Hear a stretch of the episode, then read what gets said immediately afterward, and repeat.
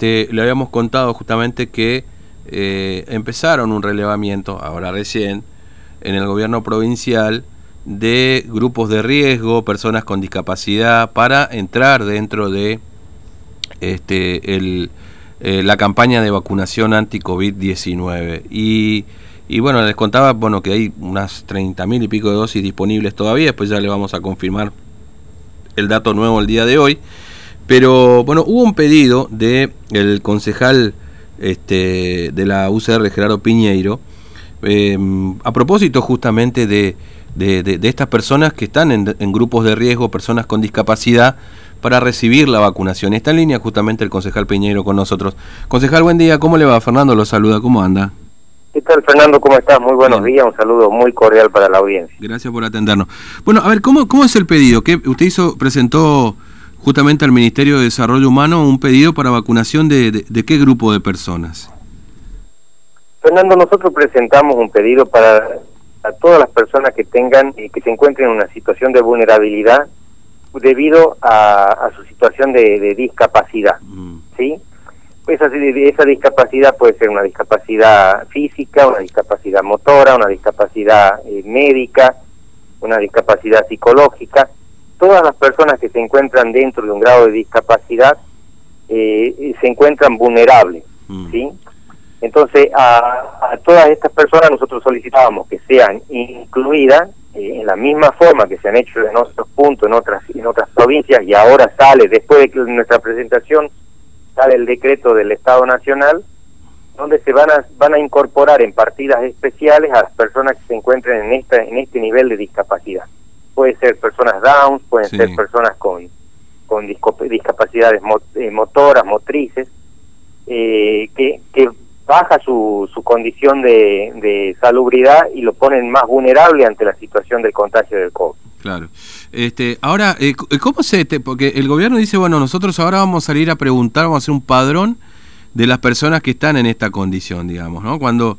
Mire, yo, yo tenía la información, por ejemplo, de que hay grupos por ejemplo, que, son 30, 40, 50, así que no son grupos enormes de personas que necesitan una demanda importante de vacunas, digamos, ¿no? Pero recién ahora va a empezar a ver el padrón, a ver qué grupo de personas están. Eh, ¿se, ¿se, tiene una idea, usted tiene una idea, Piñero, de cuántas personas podrían ser, digamos, en todo caso, de dónde este, referenciarse? Porque el Estado, bueno, seguramente tendrá mejor información que nosotros, obviamente. Pero, pero digamos, ¿dónde referenciarse en cantidad de personas que podrían ser vacunadas? Mira, yo te, comento, si me, das un segundo, yo te comento eh, cómo surge esta idea. Sí. Esta idea surge más desde lo emocional, mm. porque nosotros estábamos haciendo una campaña de concientización y prevención en lo que es la órbita, habíamos arrancado la órbita del circuito 5, el día martes de la semana pasada entregando barbijos, folletos explicativos, creíamos que más que generar el miedo ante ante el virus, lo que nosotros teníamos que, generar era una, una cuestión de concientización en la mm. forma de cuidarnos para poder protegernos a nosotros mismos y proteger a, a las personas que nos rodean.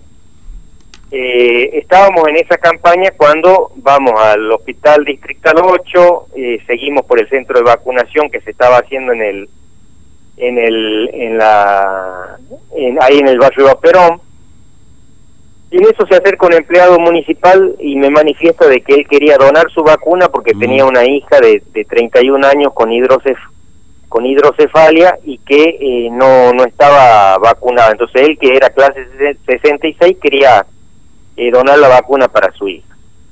Nos pusimos en contacto con el encargado del centro de, de vacunación, Después inmediatamente eh, nos pusimos en contacto con el, con el delegado del Ministerio de Desarrollo Humano y todos nos decían que no podían ellos alterar bajo ningún concepto la nómina de, de vacunantes, el padrón de vacunantes.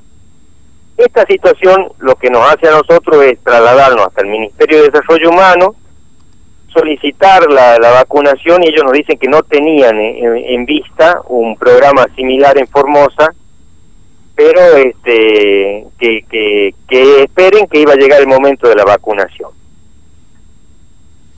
Esta nota que hicimos nosotros, que tomó trascendencia de las redes sociales, hizo que mucha gente mm. se empiece a comunicar conmigo. Yo soy padre de un chico discapacitado, un chico down, yo soy padre con otro chico con hidrocefalia, yo soy padre de un chico que tiene discapacidad motora.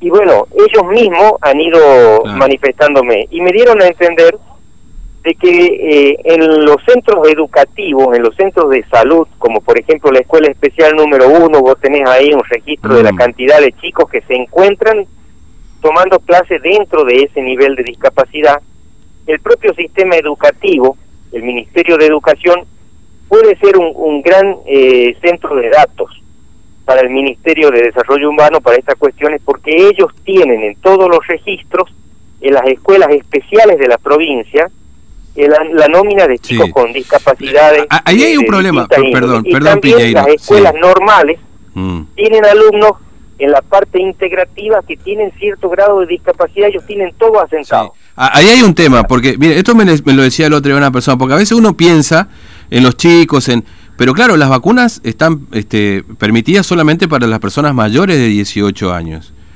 Con lo cual el universo se, se achica inclusive más, ¿no? Pues me contaban el otro día justamente que pues, las personas con síndrome de Down este, habían hecho una presentación ante el Consejo COVID-19 y el grupo de personas que identificaban no superaban las 30 personas, por ejemplo, para vacunar.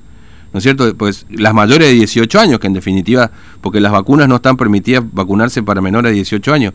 Eh, Pero ahí en ese universo que te decía, nivel, que, que, tienen registrado las escuelas, los colegios, eh, para, para personas con, con, con, con capacidad diferente o discapacitados, como por ejemplo las escuelas especiales, vos tenés que un chico con Down, por ejemplo, tiene 30 mm. años, 40 años, pero tiene la madurez intelectual de un chico de 8, 9 años. No, no, no, está cursando dentro de la escuela un segundo, tercer grado. Claro, claro, sí, sí, sí. No, por eso le decía que... Entonces, ellos tienen en ese marco, ellos mismos, te, estoy, te estoy hablando eh, lo que me pasaban las inquietudes y, los datos y las formas de, de ir consiguiendo esos datos en forma mucho más rápidas que, que están en la mano del, del Estado. El Estado lo tiene, el Estado eso esos datos eh, poblacionales lo tiene a través del sistema educativo, a través del propio sistema de salud, a través de...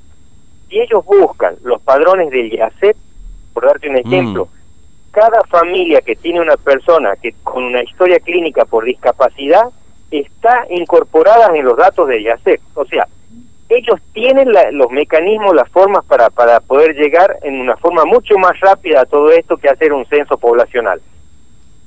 ¿Se entiende, Fernando? Sí, sí, absolutamente. Por eso, por eso se lo preguntaba. No, no, no había pensado lo del IACEP también, pero claro, el gobierno tiene las herramientas como para identificar su universo de personas a las que puede vacunar, cumpliendo estos requisitos de mayor de 18 años y que estén con esta discapacidad. Claro, después, obviamente, este Piñeiro, eh, eh, ya empezar a vacunar a personas con diabetes, hipertenso, ahí sí ya el universo es mucho mayor. Pero hablando de estas personas que tienen discapacidad, este, lógicamente eh, hay, hay la, existe la posibilidad de identificar claramente qué, qué universo se tiene, ¿no es cierto? Y ahora, muchos padres le pidieron esto, digamos, decir, yo le doy mi vacuna a mi hijo, ¿no? Esto se, se, se lo pidieron, digamos, muchos padres, además de este, de este caso puntual y yo encontré eh, concretamente a cuatro familias. Mm. El empleado municipal este, un abogado muy conocido del medio local que también tiene un chiquito con hidrocefalia, también fue a querer donar su vacuna para, para su hijo y no le permitieron. Y después este el caso de dos de dos personas más, bueno, en este caso era un matrimonio que quería donar, eran dos hijos con discapacidad. Mm, eh, o sea que hemos eh, tenemos especialmente, yo tengo eh, documentado, digámoslo así, eh, eh, cuatro casos concretos. Mm.